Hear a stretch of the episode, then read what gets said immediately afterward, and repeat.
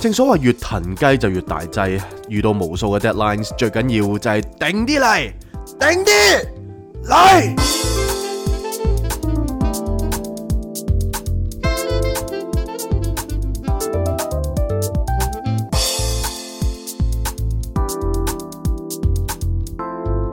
Not a romantic story. Cindy, Jason。抖擻精神嚟到五月三十號嘅星期一，歡迎大家繼續收聽 Not a romantic story。我係你哋嘅節目主持人 Cindy，我隔離有。 Jason 大家好，話咁快又嚟到第六季嘅第十一集啦。冇錯，剛剛嗰一句抖擻精神，除咗俾大家聽之外，都係同自己講。 冇錯啦，咁有睇我哋 story 嘅人呢，就知道其實我哋係諗住今朝五點鐘起身錄 podcast 啦，諗住啊，係啦諗住啦，即係唔係五點啊，sorry 係六點啦。係咁我哋校晒鬧鐘嘅，咁去到五點半啦，鬧鐘未響嘅時候，J 君突然間拍我啦，拍係醒咗我，係佢就話：喂喂喂，起啦夠鐘！我話做咩啊？佢話起身錄 podcast 啦咁樣啦，咁我就話吓，鬧鐘未響喎、係。咁然後呢，我就話瞓多陣先啦，瞓到鬧鐘響啦，係咁佢就冇再出聲啦。唔係好奇怪啊！每一次咧去到呢啲一有 s- schedule 咗嘅嘢係咧，我自己個人會係 tense 到一個位，我會喺鬧鐘響之前會起嘅， 係因為我硬係有樣嘢係未做咁樣咯。咁但係起唔起到啊另計啦係。但係我係嗰刻我係會醒一醒嘅，係，但係其實我懷疑你嗰陣時係冇醒到咯，即係我懷疑你係發發開口唔夢係咯。我好似係有醒，咁我啊唔記得咗咯。不過係，咁跟住呢，我哋去到鬧鐘響嘅時候啦，咁 J 框就繼續點床點隻啦，係咁啊點到成九點鐘嘅，係咁中途其實佢 on and off 都有起過身，咁啊都係不斷重複話喂起啦起啦咁啦，但係每一次起嘅原因都唔同嘅冇喎，有錯，時就話要九鐘起身裝翻啲湯，哦係咁但係我哋屋企根本都冇湯，係。其實咧，因為我每一次星期日咪打波嘅。係打完波之後呢，唔知點解每一次我都係要飲翻好多好多嘅湯水咯，即係無論係補抗力啊，又係或者係湯啊，又或者係誒呃凍嘅嘢飲啊，總之嗰一日就係不停不停咁樣飲嘢，但係我可以唔屙尿啊！咁啊證明你個人係幾咁缺水啦係唔係嘛？我唔知點解好奇怪啊，即係缺到一個位呢。我琴晚食飯係飲咗，我諗大概六至八碗湯。係跟住 Cindy 飲咗三碗，但係飲咗六至八碗湯之後都唔夠喎。另外再要飲多一個燉湯啦，同埋再要飲一個細嘅湯咯，係跟住先可以補咗我我諗大概八成嘅水分啦。嗯跟住之後轉個頭就去買一杯凍嘢飲，係即係雖然我知道凍飲呢係唔好嘅對身體，但係我頂唔順，因為呢排實在太熱啦。係係啊，咁所以係好奇怪啊！即係當我禮拜日打完波之後呢，我個人係一整日係缺水嘅，同埋一整日都做唔到嘢咯，冇錯，因為啲肌肉好痛啊，係啊唔。知係咪老呢？我琴日都係去咗做瑜伽啦，咁變咗呢，我係第一次做到 headstand，係咁然後做完之後嘅後果就係、哇！我而家成個膊頭啊，全身酸軟 咯你。點知做到你扮鳩人添 啦？咪因為呢，咁話說我就跟一個瑜伽老師學啦，係咁嗰個瑜伽老師係一個好靚女、好 sweet、好 nice 嘅誒、呃老師嚟嘅，但係你唔跟住帶好出埋名我去嘅啊。，我叫你去，你話你唔去啊嘛係，咩？仲想屈我。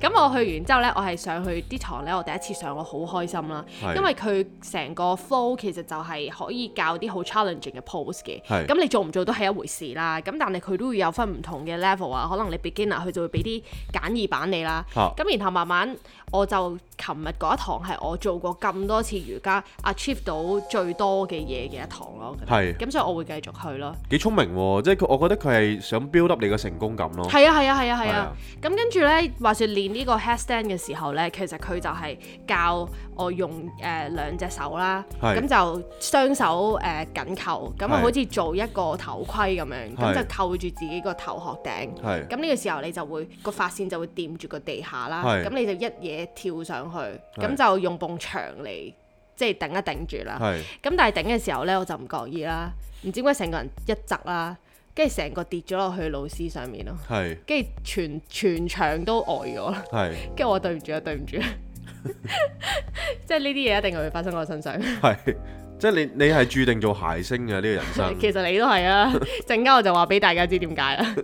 我哋咁我哋話説呢個禮拜除咗係繼續工作啦，同埋做運動之外呢，我哋亦都做咗好多嘢啦。係咁例如星期五晚我哋就開咗我哋 Patreon 嘅每月一 live 啦。係咁啊我哋就同大家食咗我哋近期好喜愛嘅餐廳，係咁就係呢一個嘅食四寶食堂喺銅鑼灣嘅。係咁其實呢一個 live 呢，我哋主要嘅目的就係好似想做到大家一班 friend 誒、每個月都出嚟 catch up 啊，係，傾下偈咁啦。但係我即係覺得目標未到嘅，係 啊，即係大家互相 update 下大家啦。係但係我發現就係得我哋 update 大家嘅啫。係啊，咁所以成即係大家好似聽多咗一集 podcast 咁咯。係係嘛？係咁都幾好嘅，我覺得冇所謂嘅。你有嘢 講，即係一班 friend 入一定係有啲人係唔中意講嘢噶唔係，嘛。但係唔會少到咁噶嘛。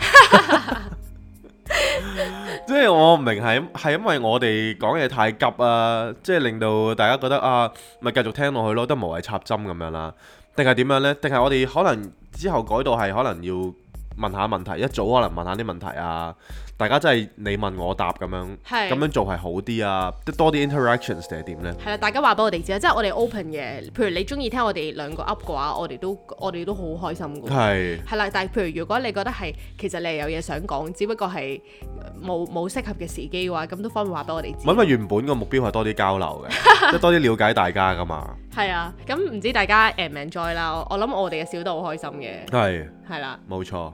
咁所以如果大家想有興趣睇翻 playback 咧，就歡迎訂閱我哋嘅 Patreon 啦。咁我哋都會留底嘅，咁喺嗰度方便大家隨時重温。係喺呢一刻都多咗好多精彩嘅內容㗎啦，其實係不斷都會繼續添加啦。係啦，咁大家都一定唔會覺得誒使、錢使得冇意思嘅。係啦。係咁然後譬如誒、呃如果大家係 join 咗我哋 Patreon 嘅話咧，咁就歡迎係 send message 俾我哋，話俾我哋知你哋 IG 個 handle 係乜嘢啦。咁我哋就會加你哋入去我哋個誒密友名單嗰度，係咁就可以方便我哋更加經常咁樣去分享一啲獨家嘅 stories 啊，係一咁啲唔係好曝得光啦。咁剛剛呢個禮拜有好多獨家 stories 啦。我真係好想喊咯。係咁我哋逐件逐件嚟啦。係咁話說呢，我哋星期六呢， 就誒、呃做咗好多嘢嘅。係咁我哋呢，就誒、呃做咗好多 嘢，做咗好多嘢。係咁我哋呢，朝早去咗屯門嘅 family gathering 啦，係跟住晏晝就趕咗翻嚟上環度參加一個朋友嘅 engagement party。係，咁呢壇嘢真係不得了啊，J 框我又覺得 OK 啫，未到不得了嘅，真係不得了。人生係 cam 㗎啦。咁即係 J 框真係鉗到一個位咧係，我都反晒白眼嘅。係咁個原因呢，就係、話說呢一個朋友係我哋誒、呃、識咗好耐嘅朋友啦。嚇咁佢我哋就一路知道佢有個男朋友嘅，係但係我哋就未見過嘅。係咁然後呢，佢男朋友就上個禮拜就 message 我啦，嚇咁就話想邀請我哋去佢個 engagement party，佢就諗住喺嗰陣時求婚嘅，係咁係一個驚喜啦。係咁我哋就梗係好開心、好榮幸啦。我係第一次參加嘅，你呢？即係呢一類型嘅，我都係第一次參加，即係係冇乜人醒起我哋咯。啊，即係見證嗰下真係啦係第係一次啦參加，係啦。咁所以我哋真係非常之榮幸可以受邀啦。係咁我哋就問佢誒，咁係點解個形式？咁佢就話：哦，原來佢係個男朋友，即係而家未婚夫啦，好 sweet 嘅。咁因為我哋個朋友係做誒、呃即係好中意影相啦，係咁佢影咗好多年相嘅。係咁、個男朋友咧就租咗一個 space 啦，係就將誒、呃我哋個朋友啲相咧就晒晒出嚟，係咁然後就好似一個 exhibition 咁嘅。咁所以咧，我哋去參加呢、一個誒、呃 exhibition 就要着翻相應嘅衫啦，咁樣。係咁其實都好 casual 嘅啫。係咁點知咧，我哋一去到啦，咁男朋友就嚟招呼我哋就握手啦，就話係哦你係 Cindy 同 Jason 咁樣啦，咁我哋話係啊係啊，咁 Jason 你自己講你講咗啲乜啊？咁我就一入到去，咁我見到咦展覽咁樣，啊你大家都知道我過目即忘㗎啦。一聽完就即刻唔記得咗係咩事。咁我見到咦展覽嘅形式啊，咁啊即刻就對號入座啦。咦我好似去咗 exhibition 喎咁我話咦上晒身啊！你係誒、呃 curator 啊咁樣， 唔係咁咁你又冇錯嘅，咁佢真係一個 curator 嚟嘅，但係佢嘅佢嘅目的係係一個求婚啊嘛。 係咁跟住我就吓咁樣啦，跟住我都唔知講咩好啊。咁然後可能男朋友就呆一呆咁樣啦，係突然之間 J 框就可能先醒起啦，係佢就哦誒、啊你你係老公咁樣啦。 係，即係好似好擺到明就兩個都錯晒 啦。跟住佢話誒誒未係，佢話未係， 我係男朋友，係啦，你好你好咁係啦樣，，咁跟住，哇！我心諗，哇，好彩啫，好彩你冇問人哋係咪工作人員 啫，如係果唔係真係尷尬到一個位啦。冇。錯。咁跟住，咁可能你都緊張啦，所以就個腦有啲空白唔啦。係，其實我唔係緊張啊。你係入咗我入我咗唔戲，係我個人係好多時候嗰一刻我係撈唔到啊，係係啊，即係但係我諗大家唔會明啦，係我亦都唔 expect 大家去明我 啦，因為正常嘅人係唔會有我呢啲咁嘅經歷嘅。係我嗰刻我去到嗰個畫面，我就覺得嗰個畫面襯一個咩人會招呼我哋，我就會套嗰個人係咩 咯。咁所以其實我係 suppose 嗰一刻我係當咗佢係呢個 reception 或者 curator 嘅，咁嘅呢一個都未係最癲咯。咁話說咧，誒、入邊即係男朋友就非常好啦，佢係就準備咗一啲即影即有嘅相機啦，就係、俾所有嘅來賓就可能同誒、呃我哋朋友嘅一啲誒、呃、攝影作品去合照嘅。係咁我哋就揀咗一張啦。係。咁然後咧，咁我揀一定係揀得黑白㗎啦， 即係唔會揀彩色㗎。有一張黑白影得幾好嘅，咁跟住咧，咁影完之後，我哋就因為嗰張即影即有咧係貨擺喺嗰本 event book 入邊啦，係。咁就要可能簽下名啊，講啲祝賀嘅説話咁樣啦。但咁係影到但係出嗰啲嚟但係嗰度有啲真係工作人員啦，係即係攝影師啦，佢唔就係話好似都係朋友嚟我。都係嘅。跟住佢就話誒唔怕嘅，你影一張唔得咧，可以影下第二張咁樣。係啦係啦，話準備咗好多啊㗎。準備咗好多 Polaroid 咁樣，咁我哋咪影咯。係啦，咁 J 君咧，大家都知佢一面對鏡頭係非常之敏感噶嘛，咁一有鏡頭對住佢，佢就上身噶啦。係，咁影完出嚟，我哋就望住嗰張即影即有啦。係咁見到咧，唔知點解 J 君咧係板起塊面嘅喎，係，即係即係佢係冇零笑容咯，佢係好酷喎個係樣，零笑容咁樣啦。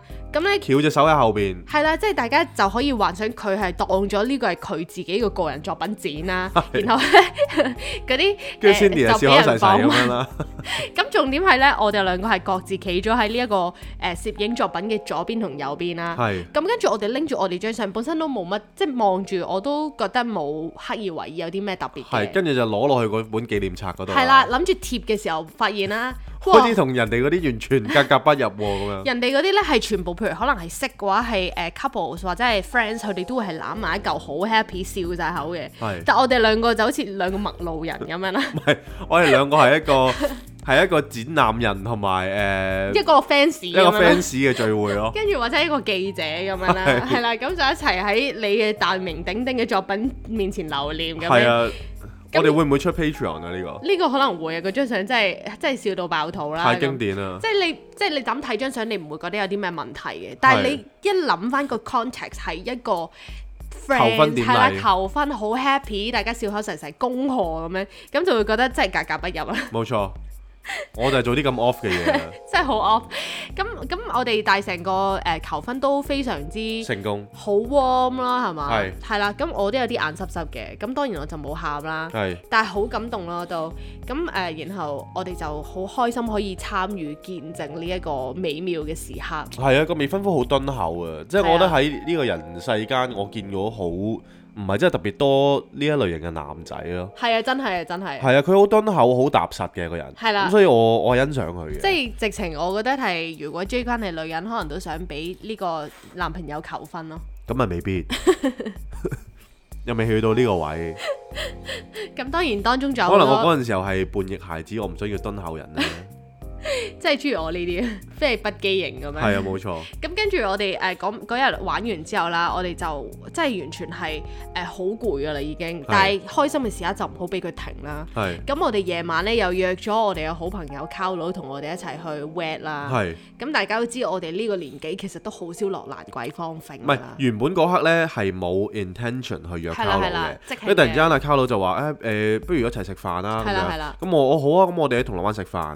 咁誒，我哋就又繼續去咗呢間四四寶路食 啦，咁繼續去食我最中意食嘅牛脷意粉咁樣。係啦，因為佢啲即係大家睇 Patreon 就知嘅，佢嗰塊牛脷咧係四塊大嘅牛牛脷，which 係做得好好嘅。係咁我好中意食啦，咁我再叫嗯，跟住就食我哋大家一齊即係 catch up 啦，食完飯咁樣，咁我哋去咗去咗蒲。係啦。咁我哋呢個年紀嘅蒲就梗係去一啲誒、呃成熟啲嘅場所啦。係咁嗰度就係我哋之前都間唔少會提嘅啦，就係、係一個誒、呃酒吧啦係，但係佢係一個冇間隔嘅酒吧，係咁係可以俾人唱 K 嘅。係咁大家每一台點歌就輪流唱啦，冇錯咁所以其實就好似一個個人嘅 mini concert 咁啦，有味道嘅，即係誒、呃、群星合唱嗰係嗰種 feel 啦。係咁當中都有唔少嘅場內高手嘅，係咁我哋 J 坤就係其中一個啦。我哦呢啲誒誒失敬失敬，咁失敬每一次佢唱完都係有人同佢敬酒嘅。冇乜嘢嘅。咁我當然就係第一個勁啦。咁咁即係大家都知，其實我哋去到呢啲地方，我哋都好放得開嘅。係咁 J 君放得開啊，真係完全係 expected 啦。係咁其實我都好喜歡唱歌嘅。係咁當然我嘅歌喉就冇 J 君咁好啦。係咁點知喺我 enjoy 緊我自己嘅表演時刻嘅時候，J 君竟然拍咗我片。因為其實我係好少拿起部相機嘅，去影我身邊嘅嘢哎啦。跟住突然之間，我覺得誒呢一個 moment Cindy 要爆咯喎，因為去到一個 chorus 嘅位啦，一個高音區嘅位，我睇佢有幾準啊啲音，跟住我就揦起部相機，不不即係不由自主咁樣一撳個錄掣，哇佢上身 喎，我唔知你錄緊㗎，佢啲真動係。作真係嗨到爆啊！真係跟住咧，咁我我見到佢錄，我已經有啲尷尬笑啦，係因為我啱啱走音 喎，跟住佢竟然錄喎，咁我唔理啦唔。係唔係唔係好明顯嘅走音嚟嘅啫。跟住我表演者，即係表演者自己知自己事啦，你自己唱唔到上去，你會知啊嘛。好赤裸裸啊我！明明上一秒走音啦，擰過嚟見到點解有個鏡頭對住 我嘅，咁我都心知不妙，唯有尷尬而冇笑啦。係，跟住你開始揾住你自己嘅聲音啦，係啦個丹田係啊，啦，繼續唱啦。係咁然後完咗之後，我以為佢自己 J 啫，點知佢擺上 IG 喎。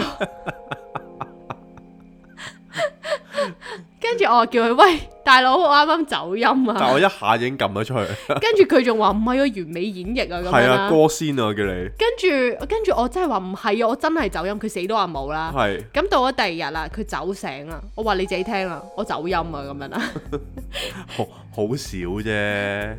仲好有講。好多人上都上唔到去啦，嗰啲位 唔心介懷嘅，跟住呢，有聽眾話叫我哋兩個開多啲 concert 啦，係佢話好 entertaining 啦。 係咪跟住咧？佢話好 entertaining 啦，跟住我就同佢講啲勁唔唔唔對位嗰啲嘢，我話喂係啊，我哋盡力嘅啫，盡力。但係我翻到嚟啦，咁我同翻 Cindy 講啦，我話喂有個聽眾話叫我哋唱多啲喎，佢話好 entertaining 喎咁樣，我話梗係 entertaining 啦，係啊，因為我哋係因為我哋係一個我諧星 joke 啊嘛，嚟㗎係啊。 就佢話唔係，佢其實冇講我好聽呢兩個哦字，你一定係好聽嘅，但係我覺得我係一定係 entertaining 咯，即係我係好富娛樂性嘅一個演出咯。係啊，原來佢話我哋好富娛樂性咯。係啊，但係 係係好聽 咯，但冇乜所謂嘅，啊捉我錯 OK 用嘅神。即係我自己覺得有時走音都難免嘅，咁係但係即係邊個好似 J 框咁咁專業啊？咁有時我都會即係聽開啲明星，即係一啲歌手、專業歌手去做現場演出呢。係其實真係你嘅音準真係拍得住呢啲歌手咯。唔係會怯嘅？上場會怯嘅，正常都。因為大家唔知有冇聽過陳奕迅有首歌叫做《李香蘭》啊？唔係啊，呢個係張學友嘅，啊係咩？sorry，咁點解你唱陳奕迅版本嘅？我冇唱陳奕迅版本啊，我係張學友版係本嚟。張學友版本。咁 anyway 啦，咁阿 Carlo 咧，佢琴日就即係佢嗰晚佢就話：喂，好想聽李香蘭。係咁然後咧，佢就話從來都冇聽過有人喺 K 房度會唱李香蘭，因為呢個係一個非常之難唱嘅歌啦。係因為又有啲可能咿咿烏烏啊，跟住有啲高音位啊、轉音位咁樣。據我去分析呢，呢首歌難嘅位就係其實你不能夠完全放聲地唱嗰啲係高音，你係要撳住自己嘅情緒，不能夠去得太盡。但係嗰啲位其實都幾高下嘅，跟住咧，同咁埋佢嗰啲高音區係好短嘅。係即係嗰啲短位你就不能夠一嘢放到盡，跟住收翻埋嚟啦。你係要一放即收，係而嗰下要拿捏得即係比較精準同埋比較難。咁所以其實誒、呃我自己就覺得係都幾難唱嘅一首歌咯。咁跟住呢，話難唱還難唱啦，J 框係駕馭得非常之好啦。咁所以喺佢唱緊嘅時候呢，其實我就都一樣照錄翻佢啦。係咁我就諗住係誒公開俾大家嘅。係咁但係點你啊立心不良唔啦，係，但係點知 J 框佢就死話自己有走音啦係。我聽咗十萬幾千次，我完全都聽唔到走音啦。我懷疑係 Carlo 嚟嘅，因為 Carlo 中途插 咗入 嚟。係咁嗰個走音位根本就唔係你啦，係係 Carlo 啦。我唔知啦，咁佢就死都唔肯俾我公開，咁我就話係既然你唔敢俾我咁 public 咁樣公開，咁我就擺喺 Patreon 啦咁。係咁但係我哋發現其實 Patreon 有一個弱點咧，就係佢好唔係唔係好 user friendly 嘅，係即係譬如我誒、呃手機有啲片啊，我想即刻係 upload 上去嘅話，其實佢都喺個 app 度係 support 唔到呢一個係功能啦。冇錯，咁我哋就喺度諗啊，係喎，其實好似 I G 係有一個密友名單嘅係喎，咁不如我哋就將所有誒、呃有訂閱我哋嘅朋友仔就加入去呢個訂閱名單，呢係非個密常好友嘅名單。 concept 啊啦，係啦，咁我哋就直接喺呢一度，咁就可以公開更加多獨家嘅 content 咯。係咁所以第一擊我就決定係要將呢首《李香蘭》係擺喺嗰度同大家分享嘅。係咁，我哋而家過咗即係節目嘅一半啦，係啦，就可以講溝佬壞話。係啦，所以大家聽到我哋咁肆無忌憚，係啊，因為啊，因為阿卡佬其實通常聽咗呃誒十分鐘左右，佢已經瞓着㗎。係啦，佢竟然夠膽先同我哋講啦，佢話係我哋真係唔係悶，佢話係好開心，聽得好好好聽嘅。係，佢話但係我哋真係好 work 啦，對於治療失眠。係佢話佢試過聽無數唔同嘅有科學研究嘅一啲音頻呢，佢都瞓唔着覺喎係。但係每一次聽我哋呢，係即係嗰啲一音百頻咧， percent。大家要知道係嗰啲嗰啲嗡嗰啲唔聲係啊，咯。或者係直情係唔同嗰啲變化嗰啲呢，係係有科學證實係哦呢一個頻率係對於你大腦放鬆係非常之有用，都唔夠，我哋嚟，都唔夠我哋理。咁啊大大家鑊㗎佢啫。話佢聽唔到一大半家樂啊，係啊，佢話佢笑下笑下就瞓着 咗喎，跟住佢話呢，第二日唔信且再聽翻啦，都係再瞓係啊，再瞓啦。佢真係兩三日咧都聽唔到一集㗎，係聽唔完一集咯。係咁所以我哋就心諗話正啦，咁以後講佢壞話就擺喺二十分鐘打後啦冇。錯啦。咁我哋剛剛二十分鐘就講咗佢一次 壞話，咁所以就即係如果大家有睇 Jason IG 咧，係即係成件事好濕鳩，因為你咪拍咗我喺度唱《愛是最大權利》嘅，係。咁我自己係好認嗱，真。我覺得你，我覺得你勇敢㗎，因為即係女仔嚟講呢首歌都高音啊，即係先唔好講原唱好唔好聽啦。但係佢有啲位要要嗰個位就嗰個位㗎啦。我淨覺得我臨尾先開聲咯，唱完呢 首歌，呢個係我即係你係唱歌開聲而唔係開聲唱歌。係啊係啊，佢開咗我把聲，我放咗出嚟喉嚨，由丹田運咗上嚟。咁跟住我即係我雖然走音啦，但係作為一個專業嘅演出者，我都唔可以怯場噶嘛。係咁我就繼續演出落去啦。咁最尾竟然有靠佬為我吶喊 啊啦，係係啊，最尾係卡佬好似 fans 咁樣啦。哦，Cindy，跟住 give 跟 me 住然 five 後咯跟，住我仲同佢 high five。 係啊，唱得好好啊咁樣。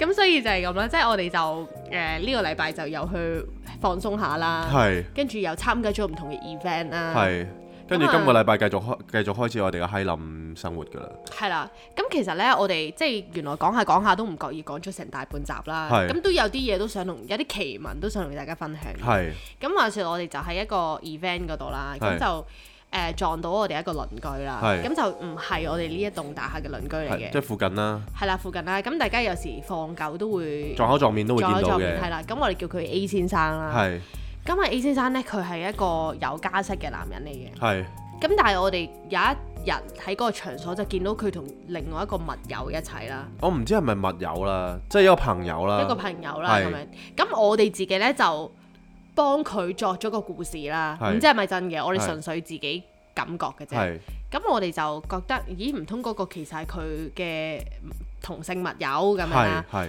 咁點解咁講呢？就係佢哋除咗舉止係好親昵之外啦，係佢哋其實即係佢飲醉咗酒呢，佢都會周圍同人講我同佢冇關係㗎咁樣啦。係。咁我哋睇完之後，其實係個心係有啲酸咯，其實都幾酸好噏咯，嘅，即係會戥佢好即係 Cindy 話，其實你係你係你係睇過佢有兩佢有個女噶嘛，噏。係啊係啊，即係既然一個有老婆有女嘅男人，跟住去到我諗佢大概可能五十幾歲，係啦係啦，跟住之後就同一個同性嘅朋友啦一齊嘅時候，就算佢飲醉酒，佢都要繼續去到澄清佢哋嘅關係。係啊，即係繼續否認佢哋嘅關係係啊啦。係啊咁其實誒睇落去係幾曖昧嘅件事。係睇落去幾曖昧。而喺誒嗰個地方呢，其實都有啲人同我哋講呢，佢哋係應該係有啲同性關係嘅東西係啦啦。咁但係佢飲醉酒都仍然喺度喺度話：，唉、我唔係啊，我唔係嘅時候，即係代表咗其實佢生活入邊充滿好多嘅壓抑，係啊，即係充滿好多。係啊嘅即係十萬個不願意咯。即係通常咧，你人飲完酒真係最脆弱噶嘛，即係你會將自己可能內心啲秘密會唔覺意爆出嚟噶嘛。係啊，跟住又喊喎，係啊係啊，即係烏低身咁樣係啦。啊跟住你你 feel- 你 feel 到成件事係好似好傷感嘅感覺咯。係啊，咁所以我哋就即係會令到我哋諗啦。其實呢個世界真係有好多枷鎖，令到可能好多人佢哋唔可以追求佢哋內心真正想要嘅嘢咯，係即係萬般無奈咯。係咯，萬般無奈啦唔。係有啊時做人呢，冇辦法嘅，即係譬如你翻工有一個角色啦，嗯你翻到屋企有一個角色，你出去同朋友兄弟一齊玩有一個角色，你去到某啲場所有一個角色，係即係我覺得人係要不停轉換角色嘅。而呢係樣嘢係好痛苦嗯嘅。當有啲嘢係即係當然你平時咁去轉換角色，可能有有陣時候你會覺得我冇啊，為五斗米咪轉下角色咯。係誒、呃為屋企人 O K 咁有個女喺度咁冇辦法啦，都要轉下角色啦，一個賢婦咁樣係咪啊？係咁但係去到某啲位係一啲秘密嘅位呢，或者內心嘅位係唔講得呢，其實嗰樣嘢係好抑壓同埋好 depressing。係啊係啊咁我係覺得即係我係充滿同情咯嗰件事。係啊係啊，因為其實誒、呃我係真係第一次見到一個，即係之前有一出戲叫做《叔叔》係嘛，係啊係啊係啦，咁就係講即係中年同性嘅一個關係啦。咁但係誒、呃去到而家即係親眼見到嘅時候，我會見到好多無奈喺喺我眼前咯。係啊，咁所以我哋都令令到我哋喺度諗啦，即係其實呢個都係一個好 casual 嘅分享咁樣，係咁純粹係我哋想分享翻我哋當時嘅感受，就係、覺得啊，其實如果我哋做人喺我哋日常生活中係可以好勇敢咁樣去話俾人哋知我哋中意啲乜嘢啊，我哋係一個點樣嘅人，其實都係一件好幸福嘅事。係因為去到其實佢哋嗰種年紀呢，其實你冇可能再行出嚟去講呢件事，即係唔係冇可能嘅，但係你要再可能大啲嘅勇氣咯超級大係啊嘅勇氣啦！你諗下，你有個女啦，係啊係啊，跟住你點樣同個女講？喂，其實你爸爸係誒、呃即係另一個性向嘅咁係樣。咁你俾我，如果如果我假設咧，如果我爸爸係同性戀嘅，係佢而家先同我講佢係同性戀啦，我會覺得喂，不如你唔好生我啦，或者我仲認唔認你係老豆好呢？即係好尷尬啊！你明唔明啊？或者要啲關口去去接受呢件事咯。係因為有陣時候，譬如我哋唔會有 judgment 覺得同性戀係啲咩啦，即係可能誒、呃，當呢件事喺人哋身上覺得 O K 誒，你喺街度見到同性戀覺得哦 O K 啊冇問題，係但係當呢件事親確確切切發生喺你身上嘅時候，嗰種 impact 呢，即係你仲你仲記得喎，哇！原來佢同媽咪嘅關係係咁好喎，之前。係啊跟係住突然之間有一個咁樣嘅晴天霹靂嘅轉捩點呢，係係係。哇！你你點接受啊？其實係係啊，即係你就算再成熟嘅人，可能都要啲時間去消化咯。啊，即係即係呢啲位我都覺得唔係樣樣嘢都有方法去解決咯。係啊，即係其實有時都未必關性別嘅問題、性取向嘅問題，而係本身你認定嘅某一種概念啦，就係、你佢爸爸同媽咪係一 pair 嘅。係但係突然之間多咗一個人出嚟，無論佢係男男人定係女人都好啦，呢件事已經係一個好大嘅打擊咯。咁所以我哋就誒、呃今個禮拜都點講呢？我哋自己去咗好多地方度玩啦係，經歷好多嘢啦，係亦都睇到一啲誒、呃比較特別嘅事情啦。係咁所以就變咗我哋今個禮拜係好多 happenings 咯。係係係係啊，啊，同埋誒前幾日咯，我哋又去，我又去咗 Art Basel 啦，係咁啊睇咗好多唔同嘅藝術品啦。我覺係得今年幾幾得意啊，我覺得多咗好多水墨啊，嗯即係咪我係咪前幾年我冇乜留意啊？但係今年我都多咗好多好 contemporary 嘅水墨畫，咁我覺得誒好、值得去，不過已經完咗啦。嗯，係啊，咁啊，如果有興趣嘅下年朋友可以再去咯。冇錯啦。係啊，即係始終呢啲嘢，我覺得都值得多睇嘅。嗯，係啊，咁如果冇女朋友嗰啲啊，又可以過去睇下靚女啦。係咪好多靚女嘅？超多，有啲着住個薄 lock 嘅啫。真定假？係係啊，跟住咁如果我去，我都要着薄褸啊！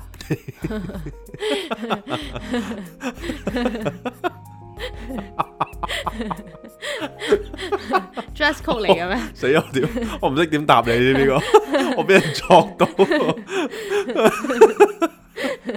唔係你，我成日都話，即係你係健康性感啊嘛。係咁如果你你你著薄 lock 得加件布咯。哦，即係都都唔可以單上 咯。係啊，唔係啊，因為嗰啲人可能有 purpose 噶嘛，係啊，咁你冇乜 purpose，你睇畫噶啫嘛，我去行 c a p 你唔係吊龜噶嘛，佢嗰度係嘛？我吊 J 唉，好啦，今集係咁多啦，係咁先啦，拜拜。